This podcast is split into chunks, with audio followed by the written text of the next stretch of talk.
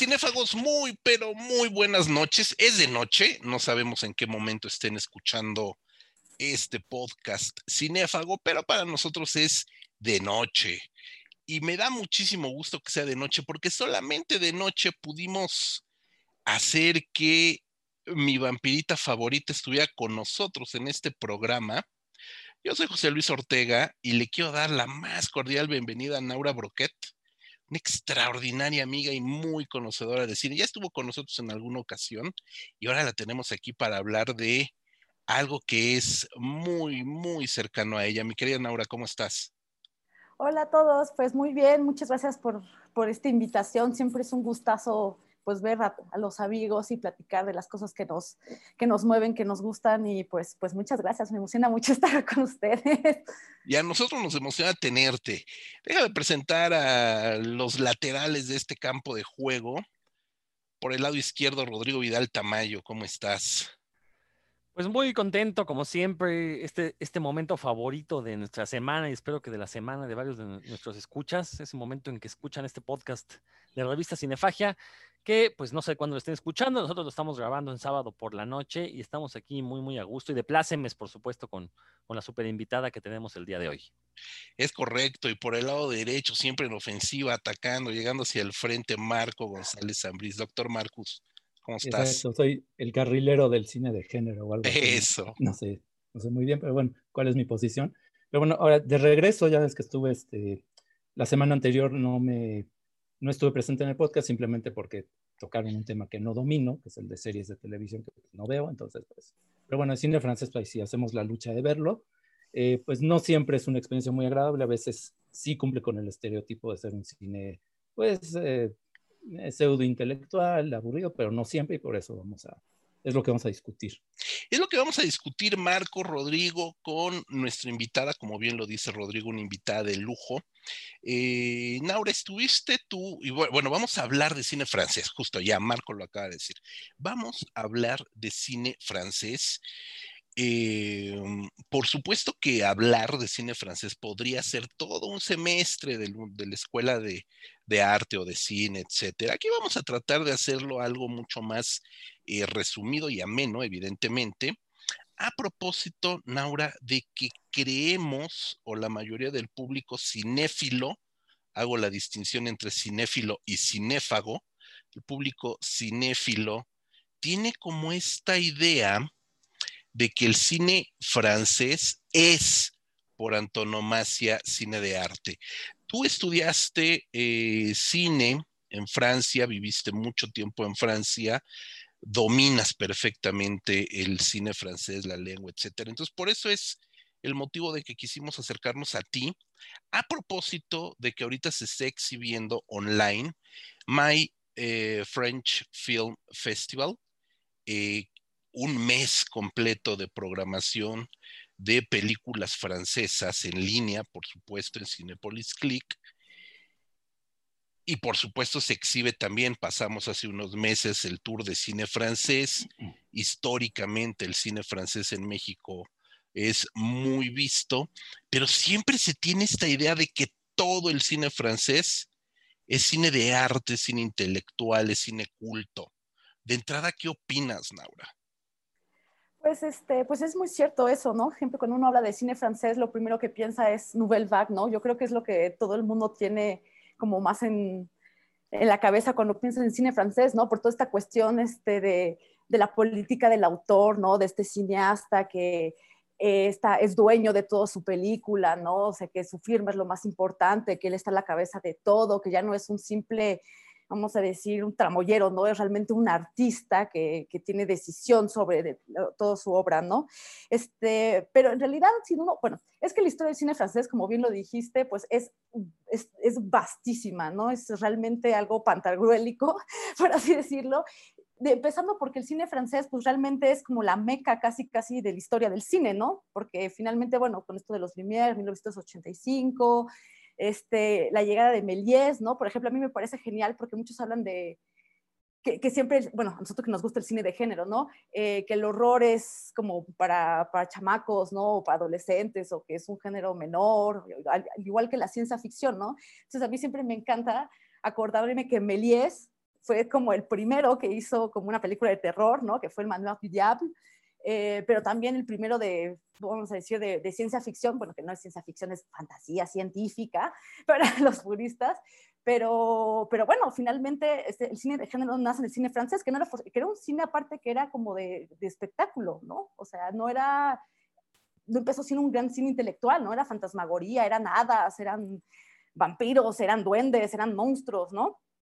Y bueno, esta cuestión yo creo que del cine francés como arte, o como cine de arte realmente se lo debemos a la, a la Nouvelle Vague, ¿no? O sea, es un cine tremendamente, ¿cómo decir?, intelectual, ¿no? Muchos lo consideran hasta cierto punto muy pedante, ¿no? Es decir, este, aunque desean ser muy de izquierda y muy este, militantes y muy obreros, al final es como, siempre hacemos el chiste de que cuando ves una película de Godard, si no tienes todas las referencias, no entendiste nada y además te sentiste pues un medio tonto, ¿no? Porque es como de, ah, no sé de qué libro se refiere o no sé qué como decir, a qué, a qué película está, eh, bueno, está homenajeando, etcétera, ¿no? Porque estos cineastas obviamente tenían esta cuestión de realmente de vivir por el cine y del cine, ¿no? O sea, ellos se la vivían en la Cinémathèque Française, tenían una cultura vastísima cinematográfica y, y pues bueno, yo creo que a partir de eso siendo el movimiento tal vez yo creo que más importante, o por lo menos más conocido francés, pues tenemos esa idea de que el cine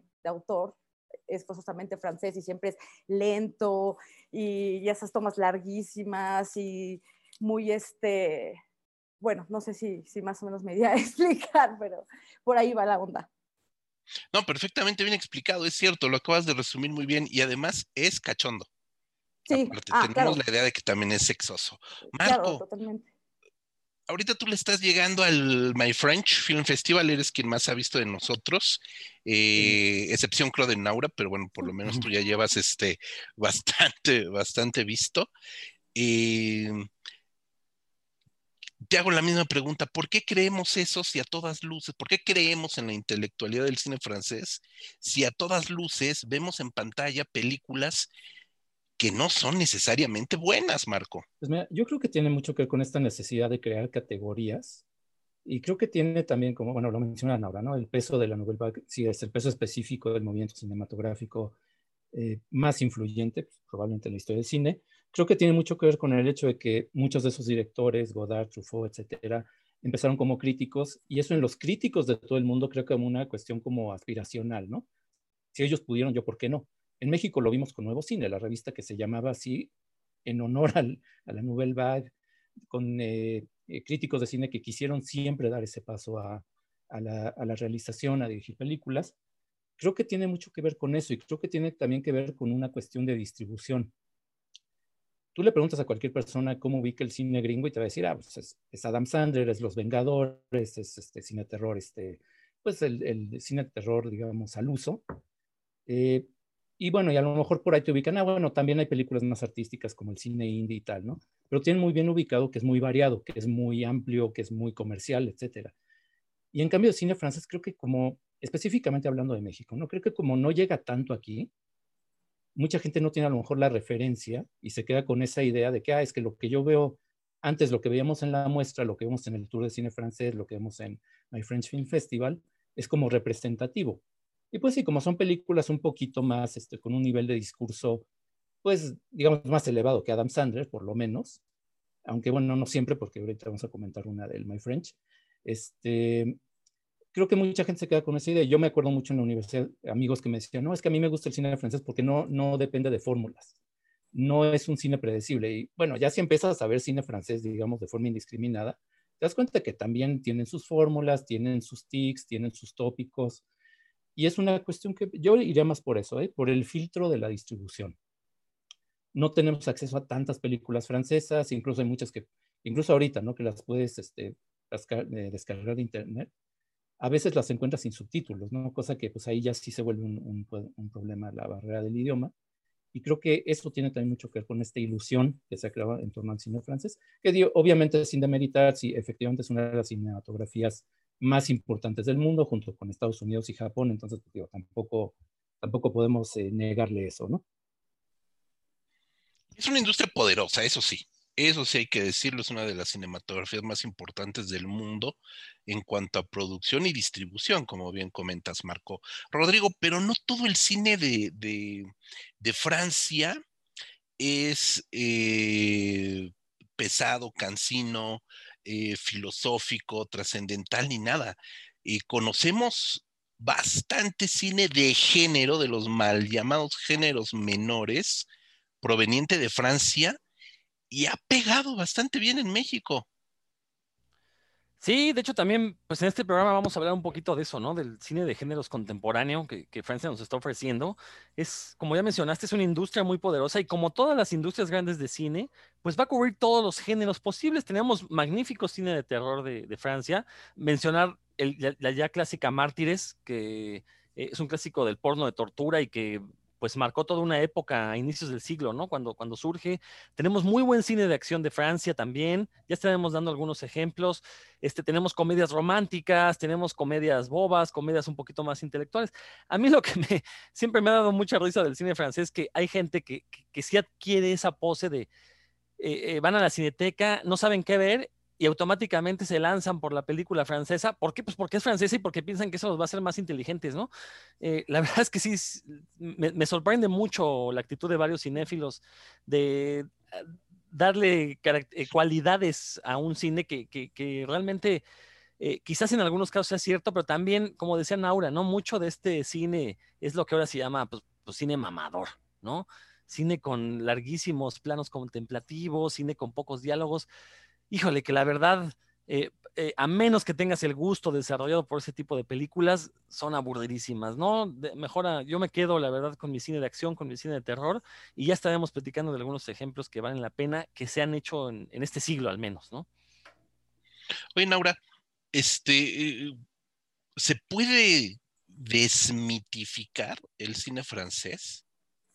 No, pues claro, por supuesto, totalmente. tenemos que hacerlo. Y bueno, como bien comentó este Rodrigo, o sea, realmente el cine francés es tan variado.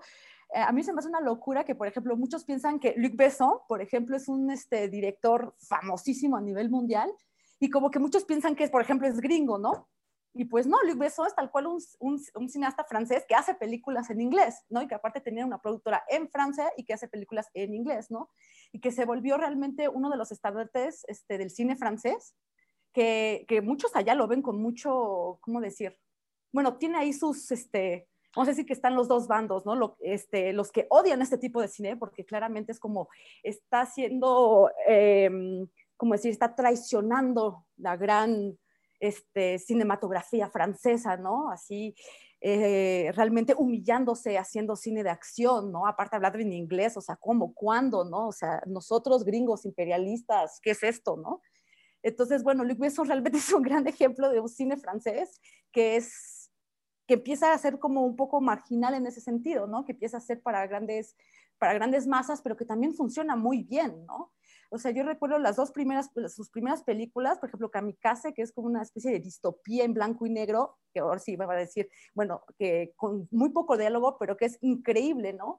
Eh, tenemos, por ejemplo, Subway, que es una especie de película punk este, de marginales, ¿no? Donde sale este también Jean Reno, que ya también se va a volver una gran figura del cine francés, pero no del cine de arte a la francesa, sino más bien del cine de acción, ¿no? Que después lo vamos a volver a ver con Leo.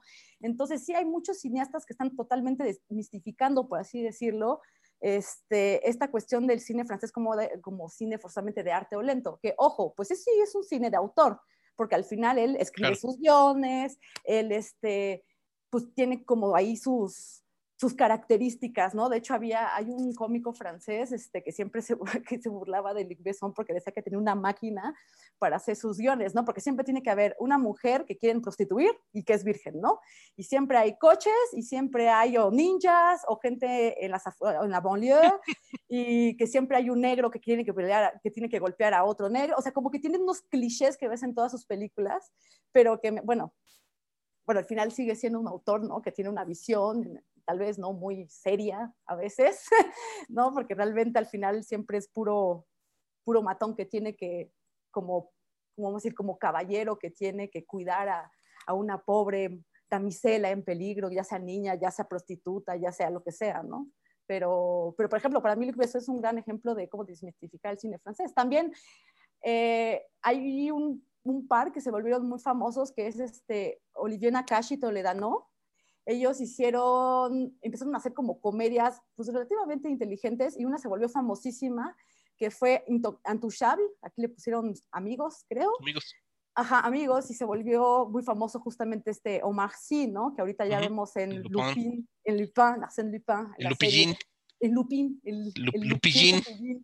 Exactamente, pero por ejemplo, son un ejemplo de comedia, la francesa, bastante ligera, pero bien hecha y muy efectiva, que también puede considerarse cine de autor, porque ellos escriben todo, pero que no es un cine comercial que funciona muy bien. También sí, claro, funcionó, hicieron hasta remakes. Sí, por supuesto. Sí, sí, sí, muy menores, por cierto.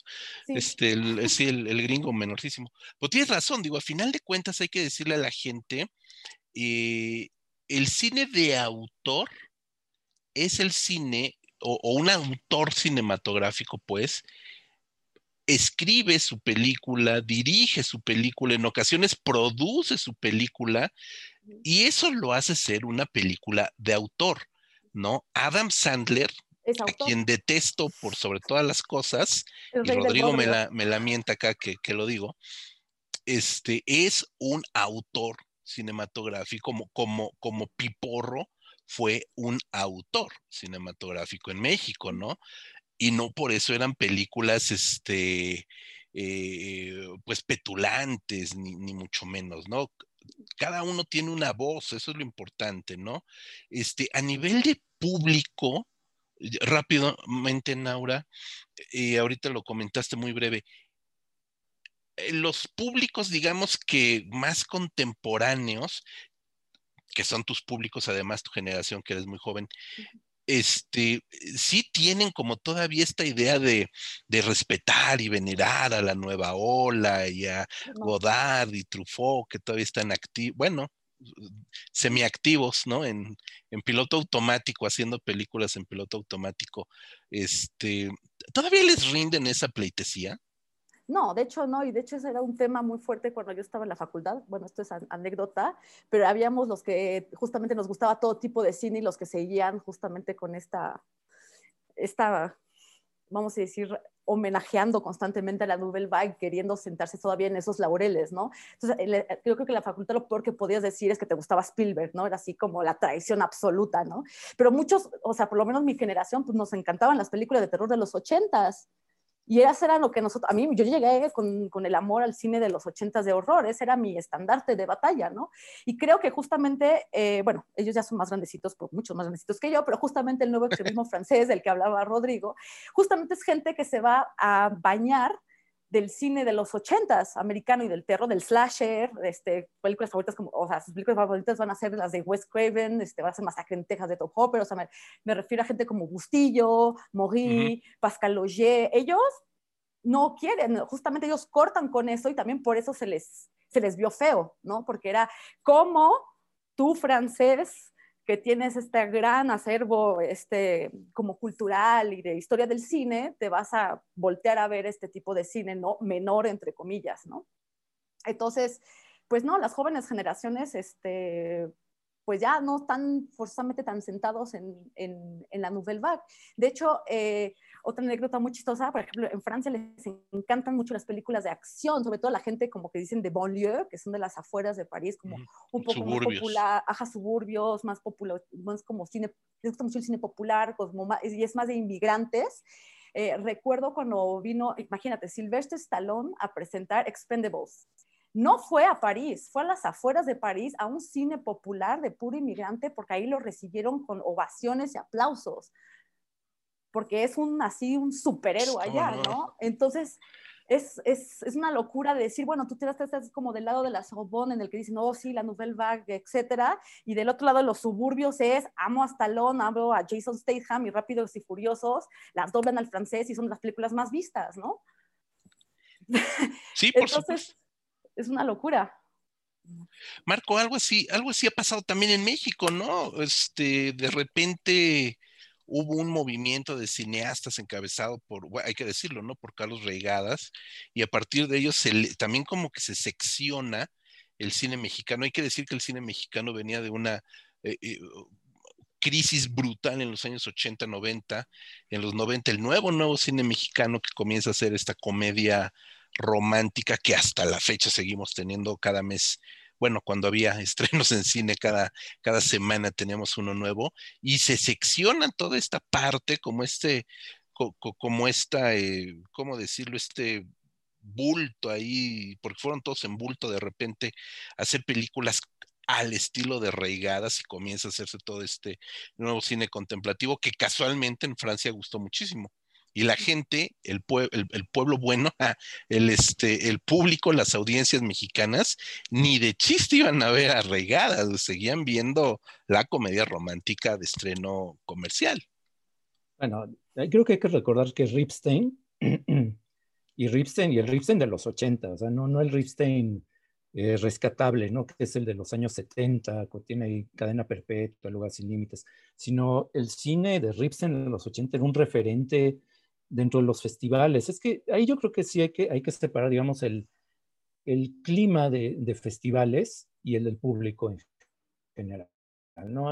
sabemos que eh, los festivales tienen como sus propias reglas, sus propios este, públicos bueno, yo que he conocido gente, digamos, que hace cine populachero mexicano, de, guionista de Valentín Trujillo, por ejemplo, gente que trabaja, digamos, en esas, eh, con los Galindo y tal, siempre se quejan de que es que los festivales se dan premios entre ellos, ¿no? Con eso de que tú eres premiado y al año siguiente te toca ser jurado, pues eh, se vuelve ahí un círculo vicioso donde no salen de ese mismo estilo. Y vaya, la polarización a la que hace referencia en cine mexicano está muy clara entre ese cine minimalista, eh, ya no tan influido por regadas a lo mejor en estos años, pero que sigue teniendo como que ese tipo de búsqueda formal.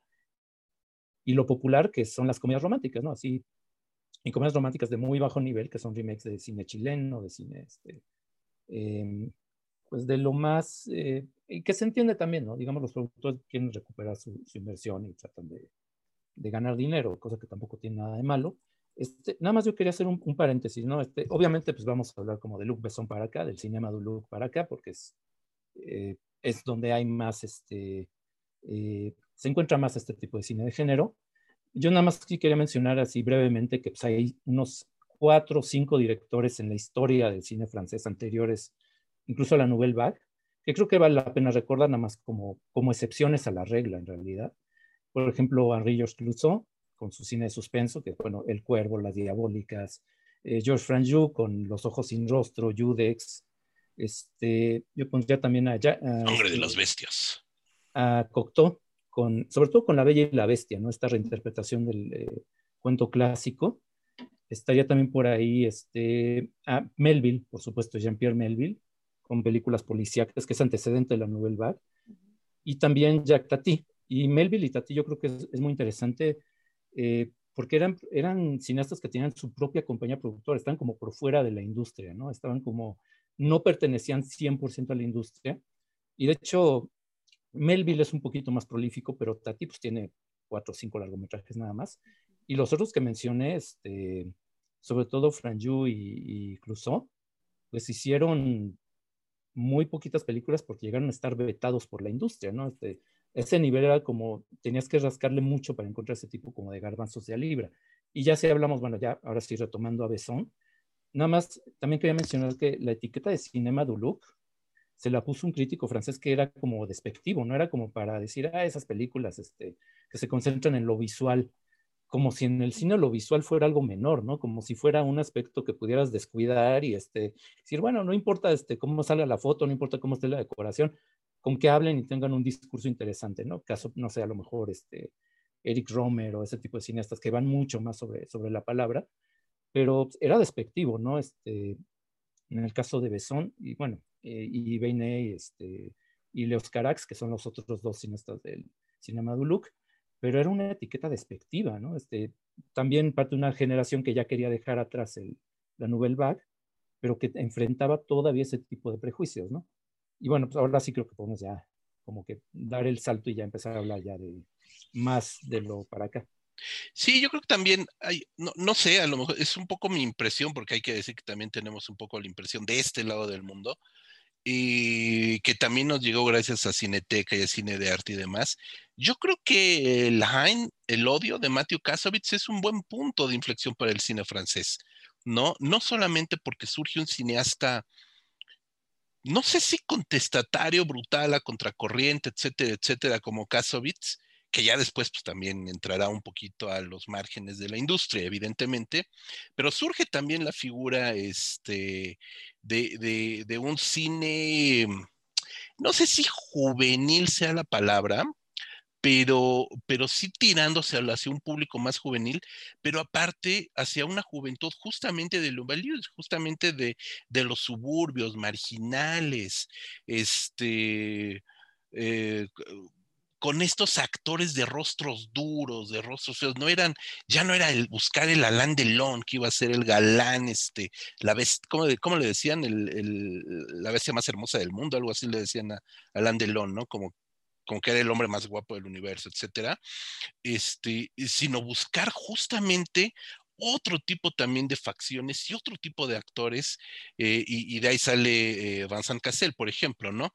Que se convierte también como en una nueva herencia para, el, para los actores franceses, ¿no? Creo que, ese, creo que ese podría ser un buen punto para, para empezar, y ya después lo que se viene con el neobarroco y Doberman, etcétera, etcétera, ¿no? Que ya justo es cuando se abre hacia un cine, yo me atrevo a decir comercial, El odio es una película enteramente comercial, Doberman es una película enteramente comercial, pero que no se compara con lo comercial de los Estados Unidos. No sé si, si por ahí sería un buen inicio, Naura. Pues no, es como una especie de readaptación, ¿no? Bueno, ahorita, bueno, regresando a lo que hablabas de Mateo Kasovich, es un caso muy, bueno, muy particular, porque es cierto que a partir de la EN, pues empezó todo un nuevo movimiento, incluyendo el mismo Vincent Cassel, eh, se unió a un colectivo que se llamaba Courtrajme, que quiere decir en, se llama en Verlan, que es como, ¿cómo, cómo explicar? Se me acaba de ir la palabra, en Verlan es... ¿Un dialecto? No, no es un dialecto, es como una, mm, un lenguaje popular. Entonces lo que hacen es que hacen las, o sea, los, los, las, como jerga, palabras, las, ajá, como jerga, pero hacen las palabras, o sea, como que las inversan. Y es como una, una, forma de jerga. Entonces se llama courtrajme y courtrajme quiere decir courtmetrage, quiere decir cortometraje. Entonces empiezan a hacer como un, un colectivo y en ese colectivo hay otro cineasta que, que, pues tuvo medio su momento de fama que fue Kim Chapiron. Y Kim Chapiron hizo una que se llama Shaitan, ¿no? Que también que es con Vincent que también es una historia de, bueno, de invocación del demonio y demás. Eh, pero justo ese, ese, vamos a decir que esos em, directores, bueno, estos directores también se suma este Román Gavras, que es el hijo de Costa Gavras, que también va a ser película de género, un poquito también muy, ahí tiene una película muy interesante que, por, que se llama este, Nuestro día vendrá, Nuestro jour viendrá, que también es con Vincent Cassel, de qué pasa, que son los pelirrojos que los empiezan a, a excluir entonces, así como el episodio de South Park. Así que, justo. Eh, pero bueno, es una generación justamente de jóvenes cineastas que les gusta el rap, que les gusta el hip hop, que justamente tienen todos sus personajes, es gente, bueno, que viene de la inmigración, ¿no? Ya sea de Centroáfrica, ya sea de África del Norte.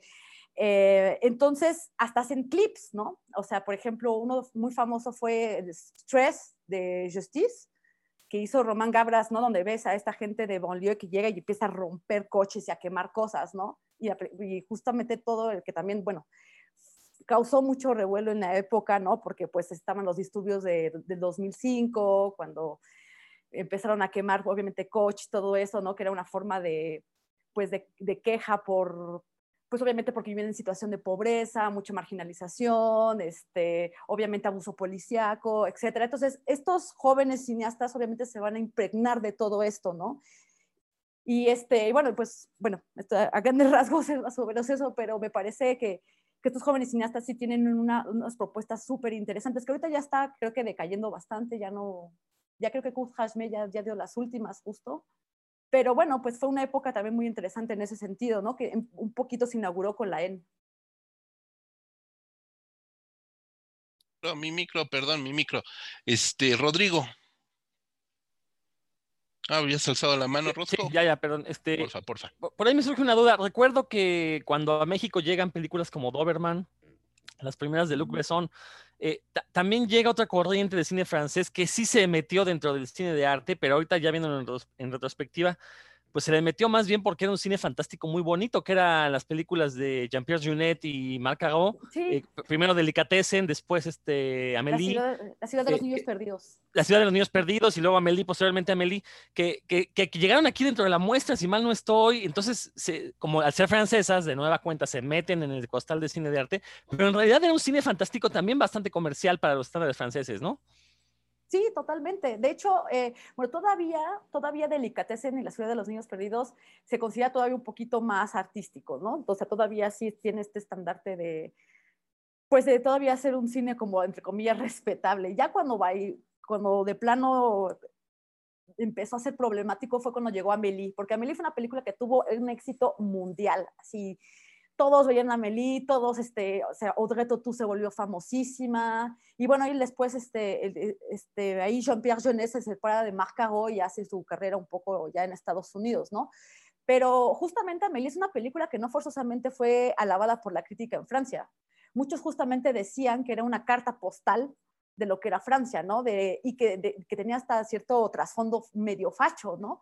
Porque decían, ay, sí, es la Francia, ya sabes, sin inmigrantes, este, todo está bonito, el cliché, ya sabes, de, no sé, de, pues todo el cliché de lo que se puede decir lo francés, ¿no? La baguette, este, los colorcitos, la tiendita, o sea, bueno, entonces Amélie funcionó muy bien a nivel internacional, pero a nivel interno muchos dijeron, no, nosotros no queremos esta clase de cine, ¿no? O sea, que, que realmente Genet está como una especie de retro, como sí es como una especie de retro francés, ¿no? De una época que pues no es a veces tan agradable recordar, por así decirlo. Wow, está interesante. Sí, el fenómeno de Amélie fue tan universal que en aquel momento yo trabajaba en Cineteca y nos dio de comer seis meses. que estuvo llenando funciones como desesperados. Marco.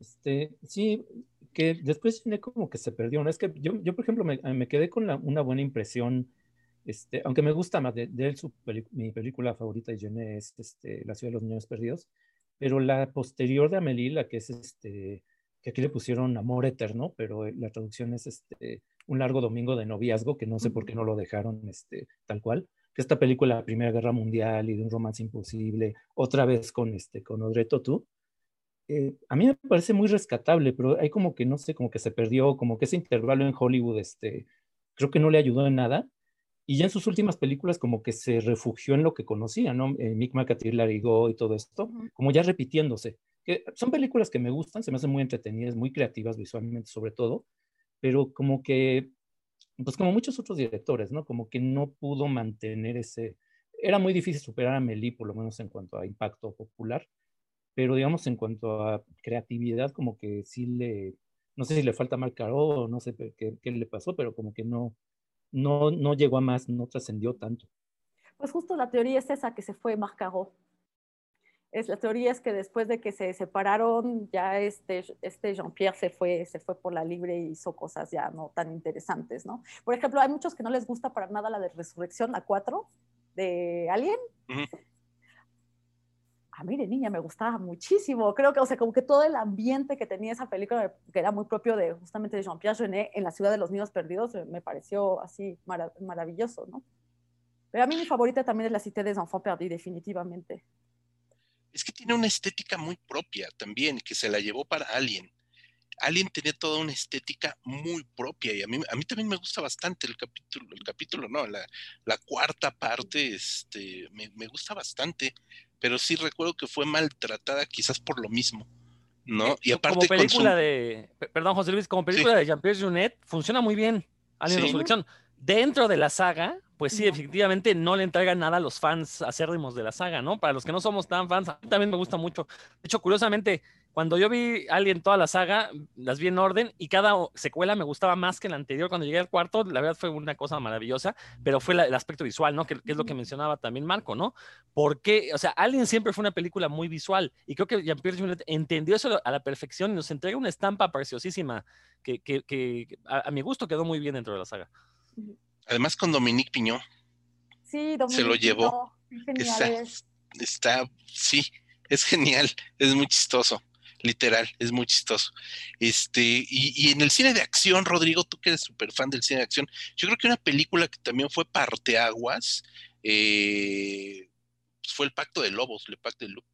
No sé, esa película fue esplendorosa.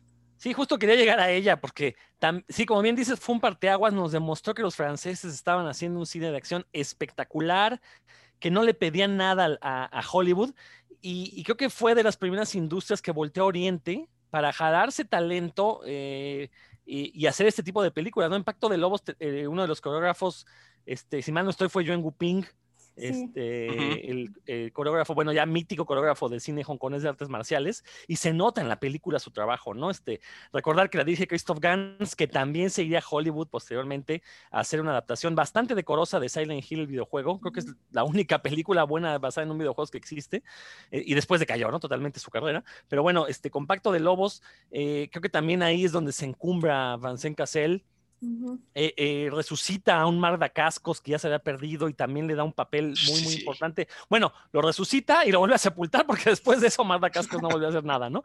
Este, bueno, salió en Masterchef, pero bueno, eso es otra cosa. Pero es una gran, gran película y, y que afortunadamente se estrena en México y permitió que llegaran más películas del corte aquí, ¿no? Este, digo, recuerdo ahorita los, los ríos de color púrpura, que bueno, es una mezcla entre acción y thriller, eh, por ahí Nido de Avispas, una magnífica película de estas de encierro, este, una, una joya del cine de acción, y que son películas que ahora extrañamos porque ya no están llegando a las, tiene unos años que ya no están llegando a las pantallas, me acuerdo que llegaban primero a los festivales, después tenían una corrida de estreno, y de repente, pum, yo no sé si no fueron negocio o si las distribuidoras gringas se dieron cuenta que estaban comiendo el mandado y, amenazaron con boicotear. Marco, por ahí quería comentar algo. Ahorita que mencionaste Nido de Avispas, que sí me parece de, esas películas de cine de acción pues de hace 20 años, coincidiendo con el New French Extremity. Eh, bueno, es que Luc Besson es como toda industria por sí mismo en ese aspecto, ¿no? Digo, él como productor ves todas sus, casi todas las películas de acción que se hacían son, él tenía algo que ver, aunque los directores eran Pierre Morel, Olivier Megatron, etcétera pero pues ves este, los ríos de color púrpura, está Taxi, está este, bueno, y de Nido de Avispas, que ahorita, bueno, ya no, me dio tiempo de checar si también tuvo algo que ver ahí, creo que no, pero es que me acuerdo mucho cuando entrevisté a la actriz Nadia Fares, porque la trajeron a, uno de los tours de cine francés, siendo una película de acción, como dice Rodrigo, es que me acuerdo mucho una, una, respuesta que me dio, ¿no? Cuando yo le preguntaba de cómo era trabajar con estos cineastas franceses, no, no tanto en la película Nido de Avispas, sino en general, ¿no?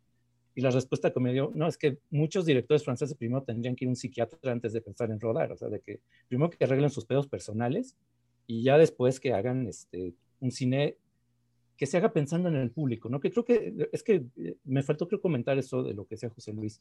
Eh, estas películas de arte, y tiene que ver mucho con esto de regadas, como que son películas que el director hace para sí mismo y si por ahí le llega a interesar a alguien más, si por ahí alguien más le entiende a sus referencias y a sus asociaciones, qué bueno, ¿no? Pero no son películas que sean pensando en el público. Y Luke Besson es todo lo contrario, ¿no? Ahí sí es un cine, efectivamente, como dicen ahora, se repite muchísimo, tiene una serie de estereotipos que se calcan de todas sus películas. Eh, creo que, de hecho, una de sus mejores películas, justamente porque estaba en formación, porque no tiene todavía sus elementos, es de las primeritas, La Última Batalla, ¿no? Está con, mm. con Jean Reno, que es una postapocalíptica en blanco y negro. Sí. Ah, sí le pusieron. Ah, bueno, es que yo lo ubico por otro título.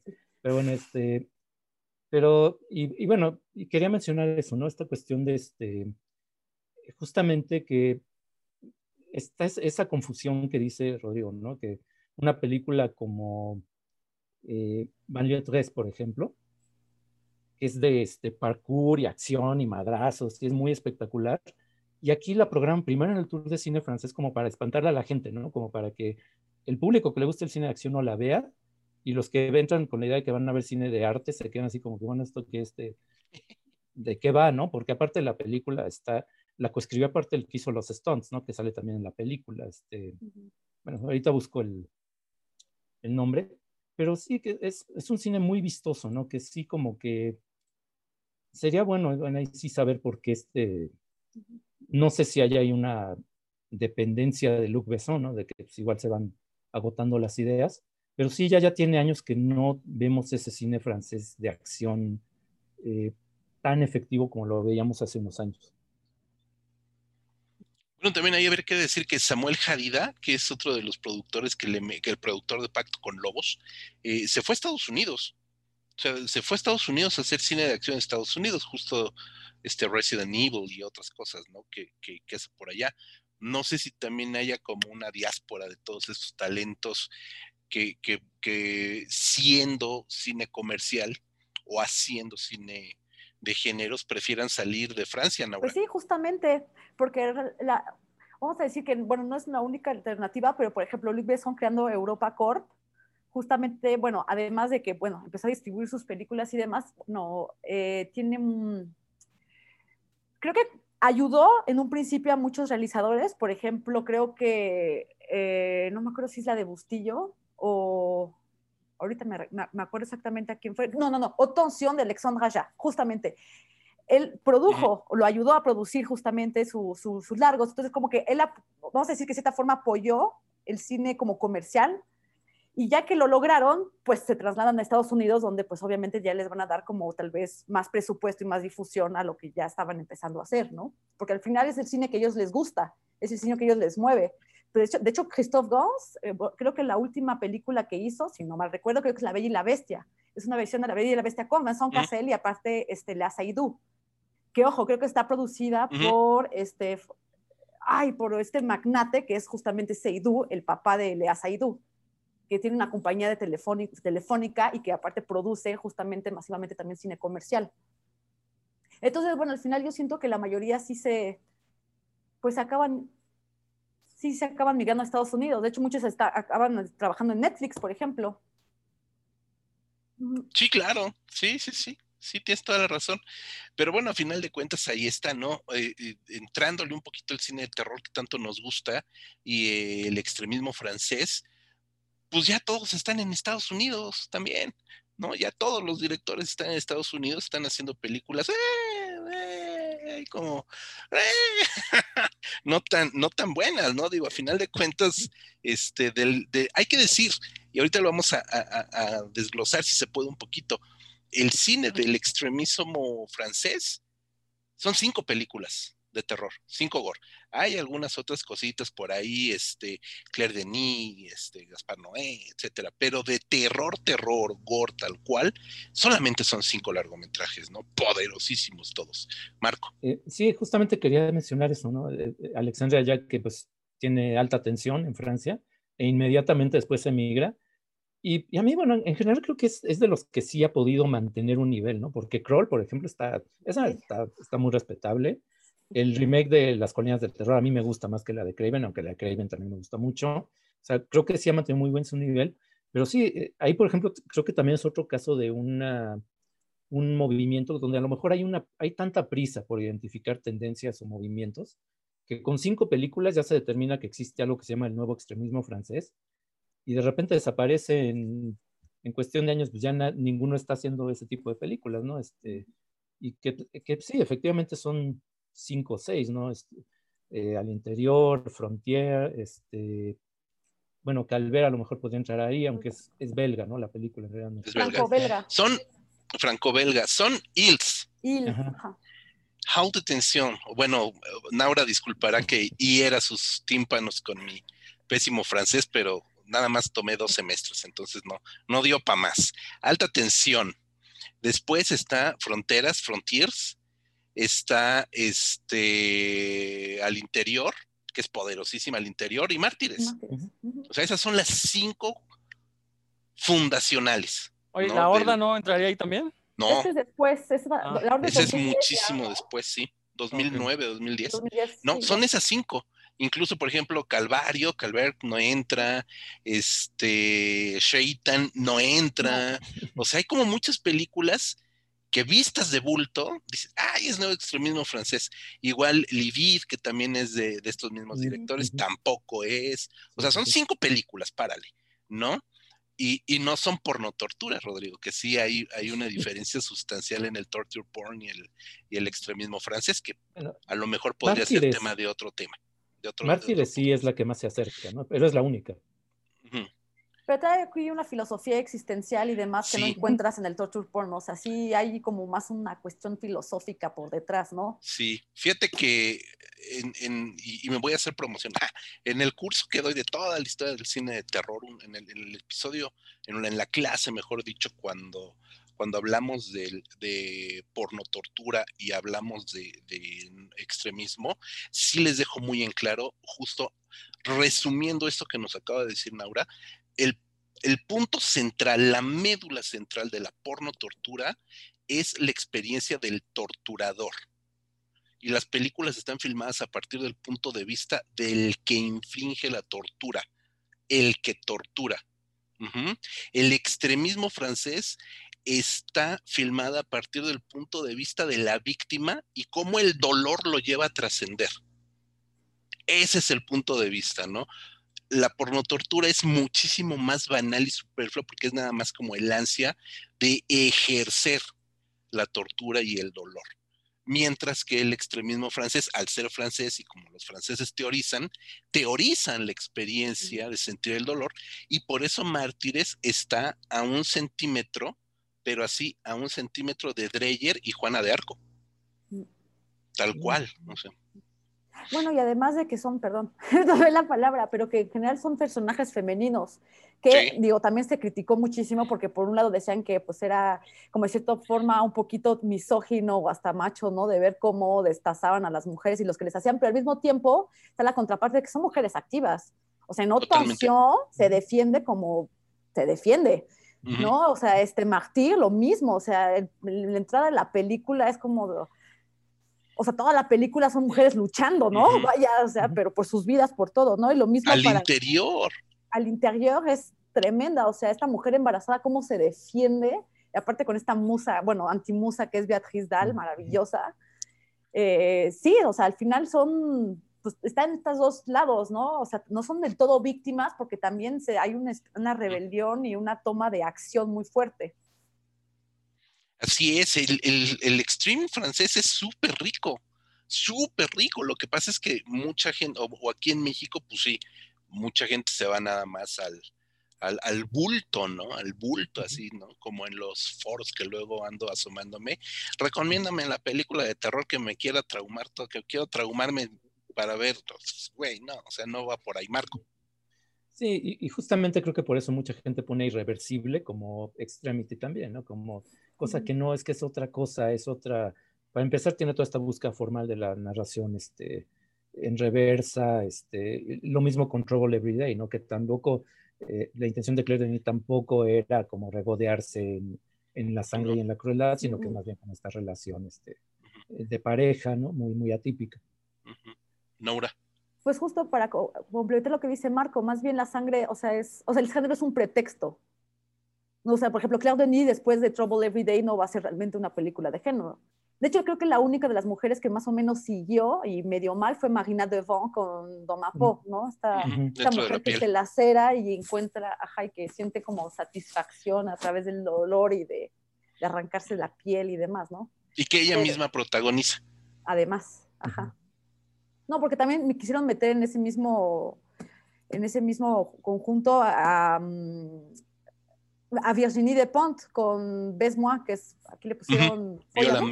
Viólame. Ajá, que es viólame. Que en realidad quiere decir cógeme, que es todavía peor. Porque es Peor. Sí, sí, Sí. sí. Sí, que pero también digo, protagonizada por ella. Ajá. sí, también. Y, y que en, en España sí se llamó Fóllame, tal cual, sí. Que sería como lo más eh, acertado, ¿no? Está- y aparte es brutal, la peli es bien padre. Este, Rodrigo, ¿qué opinas de todo esto? Te quedaste patidifuso. No, es que estaba tratando de recordar qué, qué películas ya un poquito más recientes, porque estamos hablando de la primera década de- del siglo, ¿no? Sí, Pero estaba yo tratando de recordar en, en por lo menos los últimos 10 años qué, qué nos llegó de Francia, de, de aquellos lares. Eh, bueno, la horda, ya lo dijiste, que eh, es la- está la horda, está también esta que se llamó Raw en inglés, Voraz le pusieron en México, eh, recuerdo, no, no recuerdo el nombre en francés, que también Sí, es- generó es- todo este, eh, esta controver- ¿no? supuesta controversia de que la gente se había salido en los festivales de verla, y que es una gran película, la verdad, este, eh, eh, y, y que también recupera tópicos similares a los de este extremismo francés, pero creo que sí ya los pone en un contexto mucho más, eh, no sé si la palabra sea filosófico o la palabra sea intelectual, pero son de esas películas que te causan repulsión, pero también te provocan pensar, ¿no? De qué es lo que estás viendo en pantalla. No es violencia gratuita, ¿no? Que eso es algo muy interesante en el cine europeo, en el cine gore europeo. Eh, es muy interesante que, esta violencia siempre está con un contexto, eh, más bien está dentro de una conceptualización que le permite al espectador eh, masticar las ideas ahí expuestas, ¿no? Literal, masticar. Ah. Pues de hecho, raw en francés se llama grave, que quiere decir grave, no tiene nada que ver con crudo, no tiene nada que ver con nada, o sea, se llama grave y, es y aparte lo que es interesante de, de, esta película es que es dirigida por una mujer que es Juliette Ducournau. Y justamente entra muy bien, bueno, vamos a decir que sí le podemos encontrar como una especie de, de continuidad entre el, Claire de, el Trouble Every Day de Claire Denis, que claramente es canibalismo también, o sea, bueno, te quiero comer de tanto que te deseo, y... Eh, Después Marina Devant también, que es una forma de autocanibalismo finalmente, y llegamos como al, a la apoteosis, yo creo, que se podría cerrar igual ahí también hasta como cineastas este, feministas, que sería este, justamente Julia Ducournau con Ro que es una historia tal cual también de, pues sí, de canibalismo. ¿no? Y, que se iba a mencionar, ¿no? Que, que es un cine eh, completamente feminista, todas las ideas ahí expuestas es desde el punto de vista de mujeres y son ideas que son mucho mejor comprendidas por mujeres de lo que la puede comprender el público masculino, ¿no? De ahí que pues muchos de los hombres fueran por la idea del morbo de ver esta película ahí, que es de canibalismo, que, que, que, bueno, es un canibalismo muy sugerido, ¿no? Realmente, pero, pero muy fuerte, ¿no? Las imágenes son muy fuertes por el concepto femenino que, tiene detrás. De hecho, regresando a lo que decía José Luis, aquí la película la vendían así como super gore y demás, bueno, ni al caso, y de hecho te, me acuerdo que te, regalaban en la entrada bolsitas para vomitar. Te regalaban bolsitas para vomitar. Y yo dije, bueno, pues, ¿qué voy a ver? Y cuando la vi dije, no manches, ¿qué? O sea, nada que ver, o sea. ¿Esa ya la viste acá? Ya. Sí, esa sí, no, esta ya me tocó acá. Qué chistoso, porque ¿sabes cómo la recibieron en Francia? Mujer, protagonista pues, casi, pues casi adolescente, aunque se supone que está en la universidad, pero es muy chavilla, etcétera. ¿Sabes cómo fue la recepción por allá? No, fíjate que hasta eso no, no, no, no, no. Pero me imagino que muy bien, porque justamente es un, pues es un cine de género hecho por mujeres, cosa que tampoco había tantísimas en Francia, ¿eh? Y, ahorita sí hay como una especie de renouveau de eso. Hablando de, de, lo, que se ha hecho en los últimos 10 años, está también esta Coralie Forja, que hizo Revenge, bueno, le pusieron Revenge, tal cual de que es un, eh, un rape and... Vengeance. Rape and Vengeance, ajá, pero del punto de vista de, de una mujer, o sea, dirigido de, por una mujer y ya no de un hombre que va a filmar como vieron una chave como se va a ver. No, ahorita es visto del punto de vista femenino, ¿no? Y también está Revenge es una película divertida, bueno, no sé si divertida es la palabra, pero es entretenidísima, ¿no? Es buenísima, de hecho está en Netflix. Y justamente esta, esta cineasta, lo mismo que platicábamos sobre este nuevo extremismo francés, ella pues le gusta mucho, le gustaba mucho el cine de terror este, americano, ¿no? Ella, ella es, es hasta, bueno, cita Cronenberg y una de sus grandes estandartes es Catherine Bigelow, porque es de las pocas mujeres que justamente hizo cine de acción. Wow, no, pues ahí nomás. Porque sí, también hay, este, Catherine Bigelow hay que recuperarla, ¿eh? está muy olvidadita después del Oscar. Marco.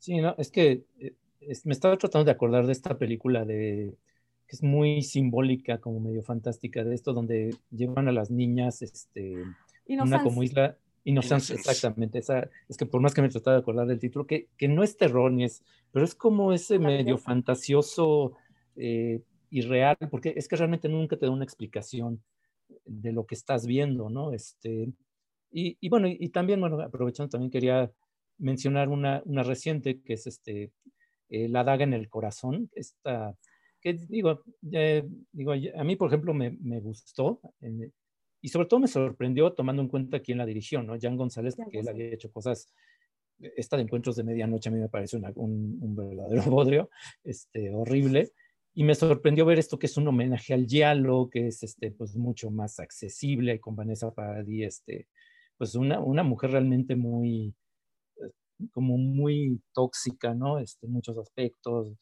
Eh, y bueno, eh, yo sé que tú conoces, Naura, conoces al, al director. No sé si fue de, de, Chiripa que le salió así o si le interesaba. El, no, sí, sí le interesaba. Sí, sí le interesaba muchísimo el tema. Sí, de hecho, Jan González es como de estos nuevos también este, cineastas que también medio están como experimentando, que, también se asemeja mucho al cine experimental. Hay otro que, que es Bertrand Mondicot, que presentó también eh, su primer largo que se llama Les Enfants Sauvages. Aquí le pusieron los, los chicos salvajes. La presentaron en el IFAL, de hecho fue el, el, el, productor, que también es una especie de película de aventura tipo Julio Verne, pero con transgéneros. O sea, es una locura y es una belleza visual porque aparte él, eh, él sigue filmando en 35 milímetros, lo cual también es, es, una locura. De hecho, hasta, hasta ahorita Damas había hecho cortos y ahorita ya hizo como largos. También hay otro de esos puristas que les siguen con el 35, que también es un cine muy punk y postapocalíptico, que se llama J.F. Ozon, que hace puro peli, aparte en blanco y negro, que son un poco de esos cines todavía marginales, un poco experimentales, y creo que Jan González hace parte de, pues, un poco de, de, de esa línea. Fíjate, ahorita que comentaban este, Innocence, me acordé justamente de Lucille Halilovich, que es la directora de Innocence, que es esposa de Gaspar Noé. de Gaspar Noé, esposa de Gaspar Noé. Yo vi una película, me parece que estoy casi seguro de que fue este en Feratum, Evolución. Evolución, sí, Que es extraordinaria película y es de la misma Lucille Hatzi, sí, Halilovich. ¿Mande? Super Lovecraft. Bueno, tiene ahí algún. Lo, sí, sí, por supuesto. Es una película. Es, sí. Es, una película bien interesante esa de evolución. Este, hay que recordar a los que nos están escuchando, Naura, además, es directora de programación del Feratum Film Festival, entre otros, porque ha tenido ahí sus quereres con otros festivales, pero digamos que hablando ahorita del cine de género, ah, es este, director, eh, sí, director de programación del Festival Feratum. Entonces, de que le sabe al, al fantástico, ni quien, absolutamente, ni quien lo dude. Este, Nora, ¿cuál es el. Ay, eso me, me, choca porque luego escucho a muchos coleguitas este, que dicen: ¿Cuál es el estado de salud del, no, del sé. cine? del cine actual. ¿Francés? Pero bueno, sí, pues digamos que del cine francés en general, pero del cine fantástico, tú que estás muy clavada viendo siempre lo más, lo más reciente que se hace por, por las Francias, este, no te voy a preguntar así de, de chafa, sino más bien dinos cuál sería como el, como el estado de salud del cine francés. Pues creo que de los que se volvieron famosos, muchos emigraron a Estados Unidos, pero de los que quedan hay un vamos a decir, un cine un poco más independiente que creo que pues está funcionando muy bien. Uno de ellos es, por ejemplo, a mí me gusta mucho, que es Contant, Contant Dupieux. Este, espérate, que no me vaya a confundir. Sí, Contant Dupieux, que de hecho eh, él hizo una película que se llamaba Robert, que es una mezcla entre como justamente película de terror, pero con que, que, que, que es como absurdo, ¿no? Y que realmente le encanta hacer hablar a los objetos. Entonces, Robert es la historia de justo una llanta. Una llanta. Que, que va a haber como el genocidio de llantas, porque van a quemar una cantidad de llantas, entonces decide tomar venganza y matar a los humanos. Entonces es literal una la historia de una llanta asesina. Ajá. Por ejemplo, hace poquito vi una con, bueno, su nueva película que es con, de hecho, Anael, Adel, ay, Adel Anael, siempre me, ¿verdad? Me Adel Anael, la misma que vimos en el retrato de la joven en fuego, en llamas, perdón, uh -huh. Ajá. Y sale este actor famosísimo que también sal, que hizo en, en The Art, que ganó en The Artist, se me acaba de ir su nombre. Eh, el de OSS 117. OSS 117, este, exactamente. Se me acaba de ir llama... ¿Eh, ¿Hazanavicius? Ajá, el director, pero... Es el director. El, director. Ay, se me fue el nombre, sí. Jean Dujardin. Jean Dujardin, Dujardin, claro, Dujardin, maldita sea, Dujardin, el del jardín, qué tan difícil era. Juan del Jardín. Juan del Jardín. y justamente esta película se llama Le Dan, que quiere decir como el cuero, pero es el cuero como del venado. Y es la historia justamente de una chamarra tipo. Ay, una chamarra tipo cowboy. Entonces se paga una suma extratóxica por esta, por esta chamarra y le empieza a hablar a, para decirle que él quiere ser la única chamarra en el mundo. Entonces empieza a matar gente y a robarle chamarras y a desaparecer chamarras porque el cuate tiene una relación íntima con su chamarra.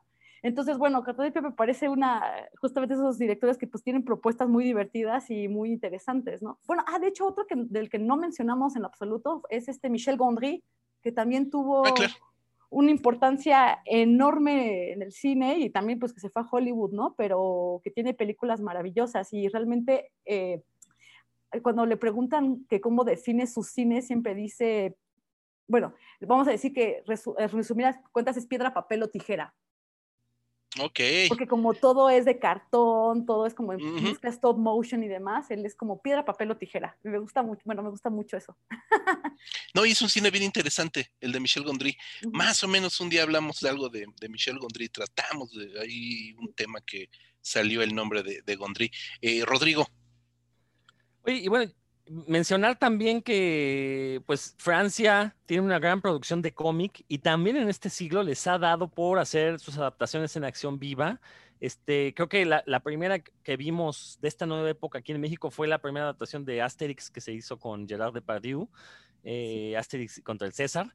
Eh, las, las, secuelas no llegaron a, México, desgraciadamente. La segunda, la de Cleopatra, es una cosa muy, muy, chistosa. muy, entretenida. Tiene hasta artes marciales ahí. Este, vamos, eh, pareciera que lo hubiera dirigido Luc Besson, ¿no? como, eh, pero bueno, no, no, ha sido lo único. La verdad es que las adaptaciones de cómics en Francia, desde, desde esa de Asterix, que fue pues un exitazo a nivel mundial.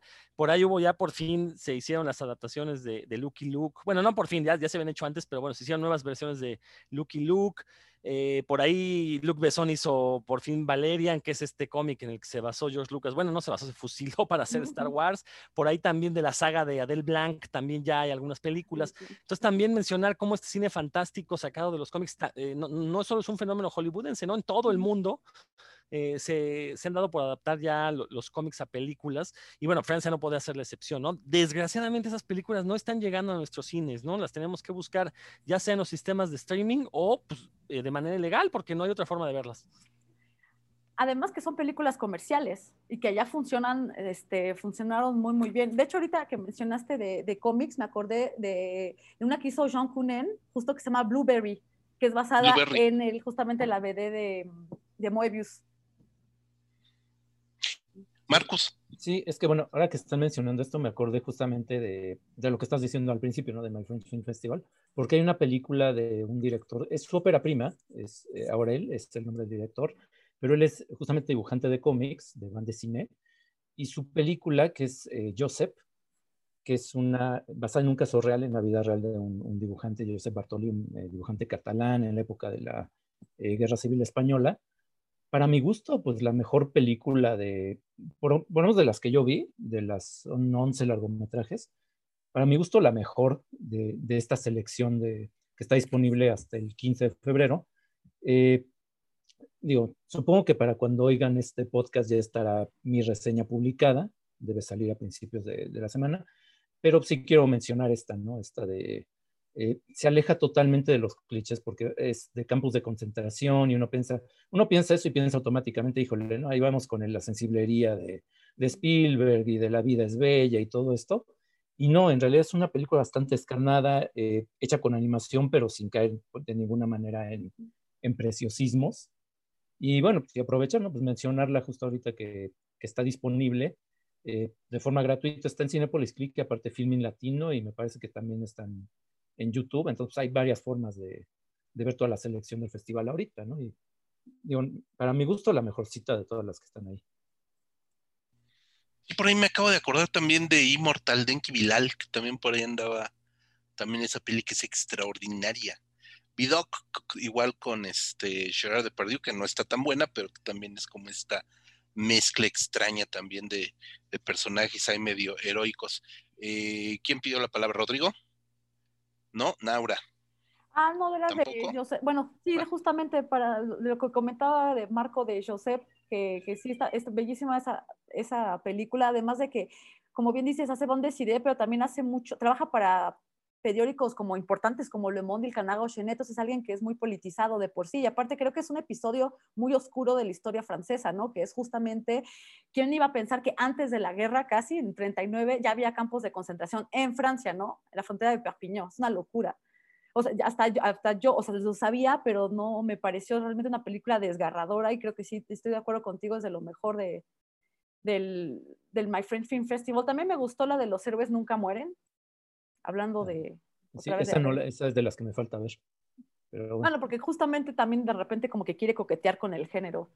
Porque justamente tal cual es de un chavo en la calle que un como vagabundo lo, le dice que es que que es, un soldado serbio y que él lo mató, ¿no? Y que él es un asesino y un criminal de guerra. Y entonces se da cuenta que este criminal de guerra murió el mismo día que él nació. Entonces empieza a tener un, un trip aquí de, soy la reencarnación de este criminal de guerra. Entonces van a ir a buscar la historia de este personaje. Entonces así empieza la película. También está muy, es muy entretenida y eh, me pareció también de, de lo mejor.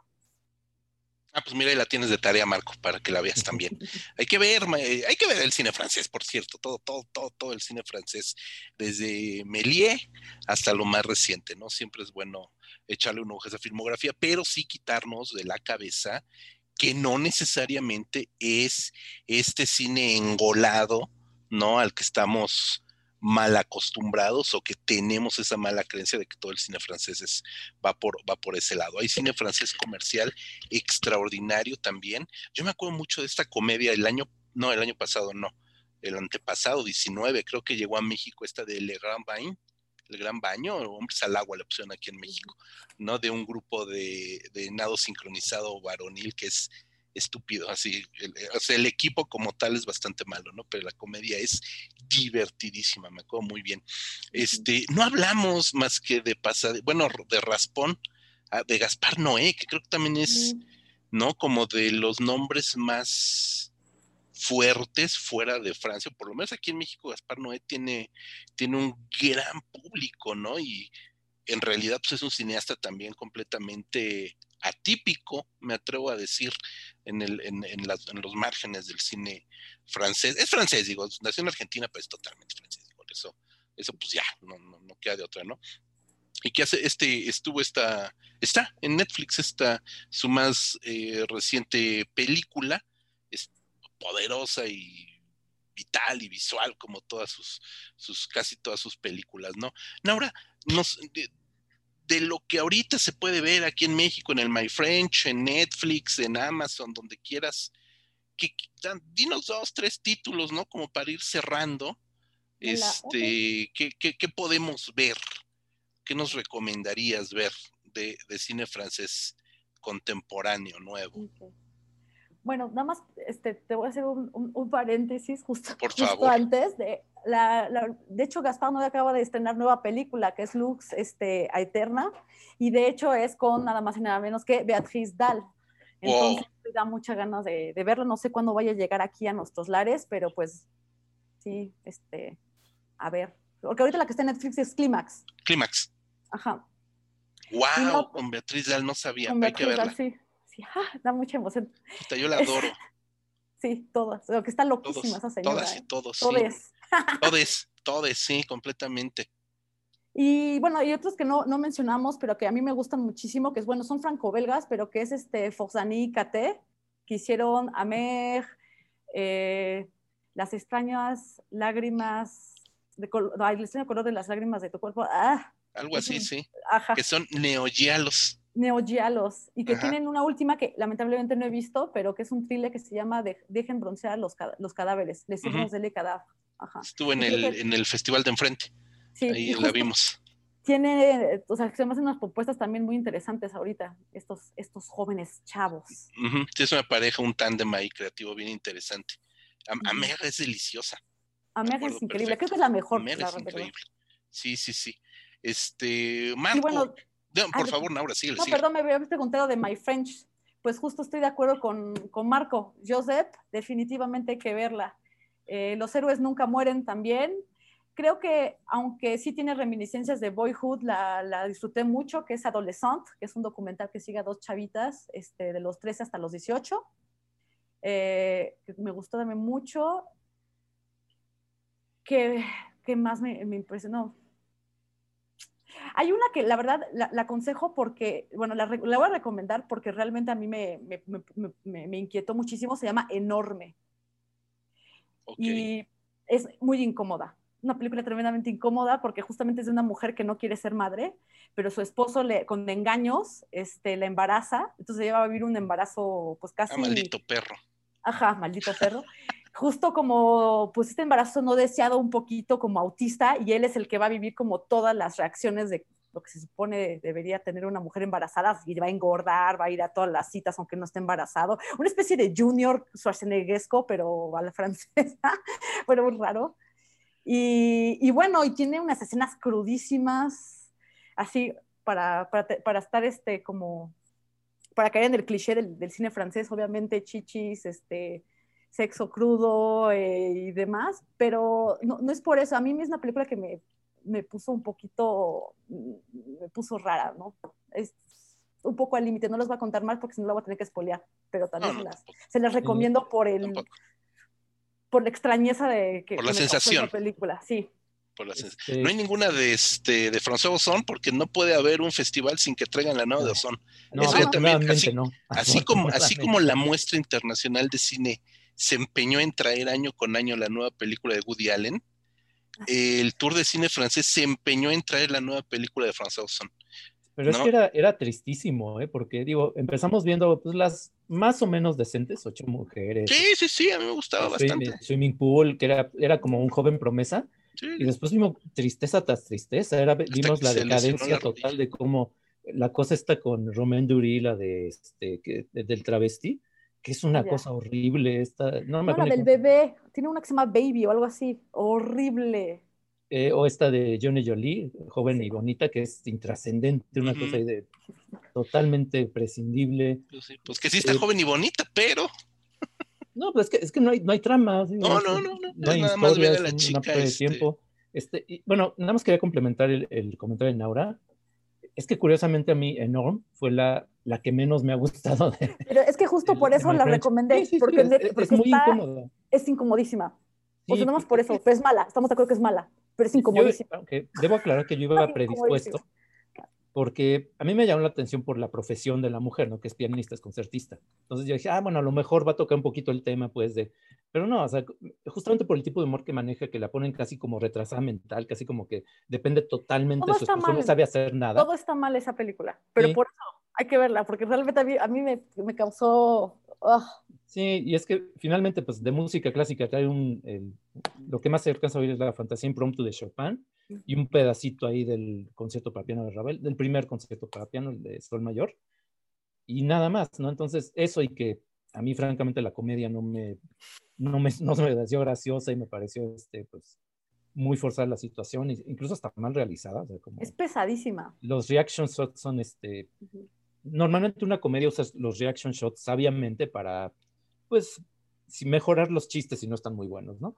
Y aquí como que los reaction shots son pues como, como, como que no le queda de otra, casi como protecciones, ¿no? Entonces, digo, sí. Son los este, no reactions shots. Sí, sí, sí. No, y, pero sí tienes razón, Aura. O sea, sí tiene una parte como de violencia obstétrica, este, que es como, o sea, sí te llega a incomodar, sobre todo el último tramo. Eh, muy cruda en ese aspecto, pero como que yo siento que la directora, eh, Sofía Turner, nunca encontró bien el tono, o sea, como que mm. no, nunca supo, este, tenía la idea, pero no supo aterrizarla. Y a mí, bueno, de las que he visto, pues es la más, es la más flojita, ¿no? Este, y lo demás que he visto, pues es como muy convencional, ¿no? Camille, que es la biografía de una eh, fotoperiodista en el Congo, es una chica muy idealista, este, eh, Mujeres de la Vida, un título muy raro de Phil de Joa, ¿no? Que es, este, sí. debería ser Mujeres de la Vida Galante o de la Vida Alegre. Le o, o, literal Mujeres Felices, porque según sí, los, los propios realizadores dicen que tenían querían transmitir finalmente que estas prostitutas sí tenían momentos de felicidad, ¿no? Y de uh -huh. risas y de... Pero sí es muy convencional. De hecho, yo pensé totalmente en la Polonite, por ejemplo, de Bertrand Bonello. De hecho, agarraron la misma actriz que es Noemí Lovesky, ¿no? Uh -huh. Pero muy convencional, estoy de acuerdo contigo. Sí, sí. Que lo único que tiene, digamos, medio como para justificar, para disfrazar lo convencional los lugares comunes, es que está contada en desorden, ¿no? Este, vemos, empieza por el final y regresa y luego regresamos este, como al inicio en cada episodio, pero fuera de eso, pues es, es, es cliché tras cliché. Este, el documental este Madame, ¿no? que es como de diversidad sexual, este, uno de estos documentales en primera persona, donde una persona narra su vida y su entorno familiar. En este caso es alguien, un chavo de familia de derecha en Suiza, una familia muy tradicional, y él sale del closet, ¿no? Entonces todo el conflicto y la relación con la abuelita, etcétera. Digo, no, se, no me pareció mala, pero pues creo que tampoco aporta gran cosa. Y pues de las que he visto, pues básicamente es, es eso, ¿no? Este, y, y, de hecho creo que sirve ver eh, estas películas un poco para desmitificar esto de lo que mencionas al principio, ¿no? Porque realmente ninguna es, tiene esta cuestión de mm. nouvelle vague, ninguna es así en blanco y negro y diálogos y cosas así.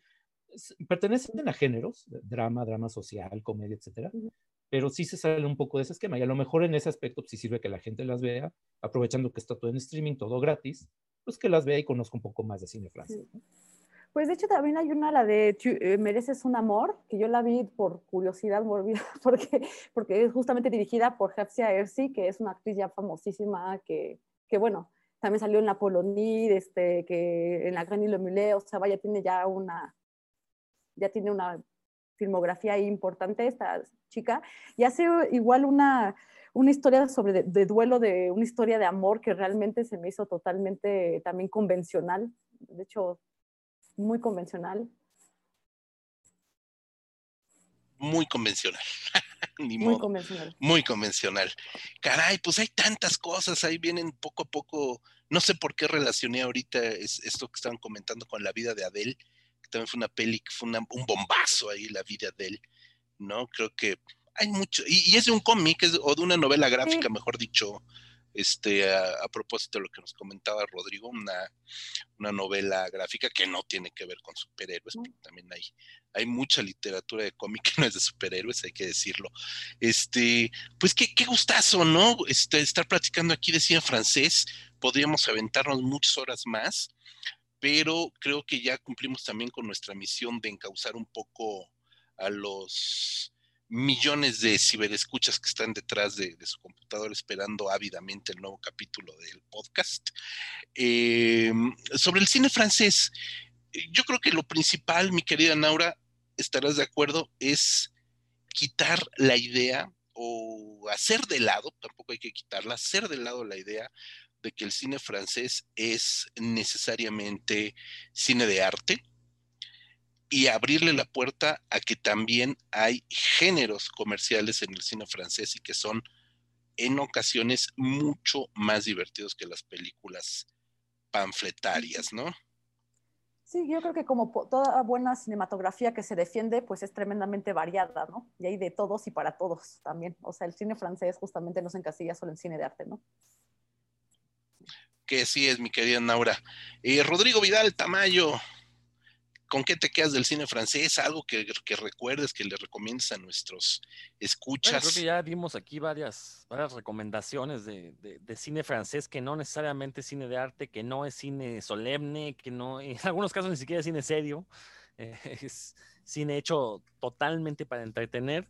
Yo retomo que creo que la gente fanática del cine de acción tiene que ver Pacto de Lobos también la, aquella gente fanática del cine fantástico tiene que ver Pacto de Lobos, porque es de estas películas que la verdad, cuando las vimos, nos volaron los sesos, ¿no? Porque no creímos que fuera posible que alguien pudiera poner eso en pantalla. A lo mejor ahorita la van a ver y van a decir, mm, esto ya lo vi. Sí, lo viste en películas posteriores, ¿no? Este, pero bueno, está eso. Y eh, pues aprovecho de una vez ya para recordarles que en este mismo canal, el canal de revista Cinefagia, en todos los sitios finos de podcast, pueden encontrar el podcast de puros cuentos, el podcast hermano, donde hablamos de cómics y donde precisamente ya tocamos este, algunas novelas gráficas como El azul es el color más cálido, que eh, cuando se hace película en México le ponen la vida de Adele, pero su nombre real es ese, El azul es este, el color más cálido, y otras obras de la autora del cómic, que es Julie Marot, eh, grandiosa, grandiosa comiquera, creo que es de lo mejor que he leído en este siglo.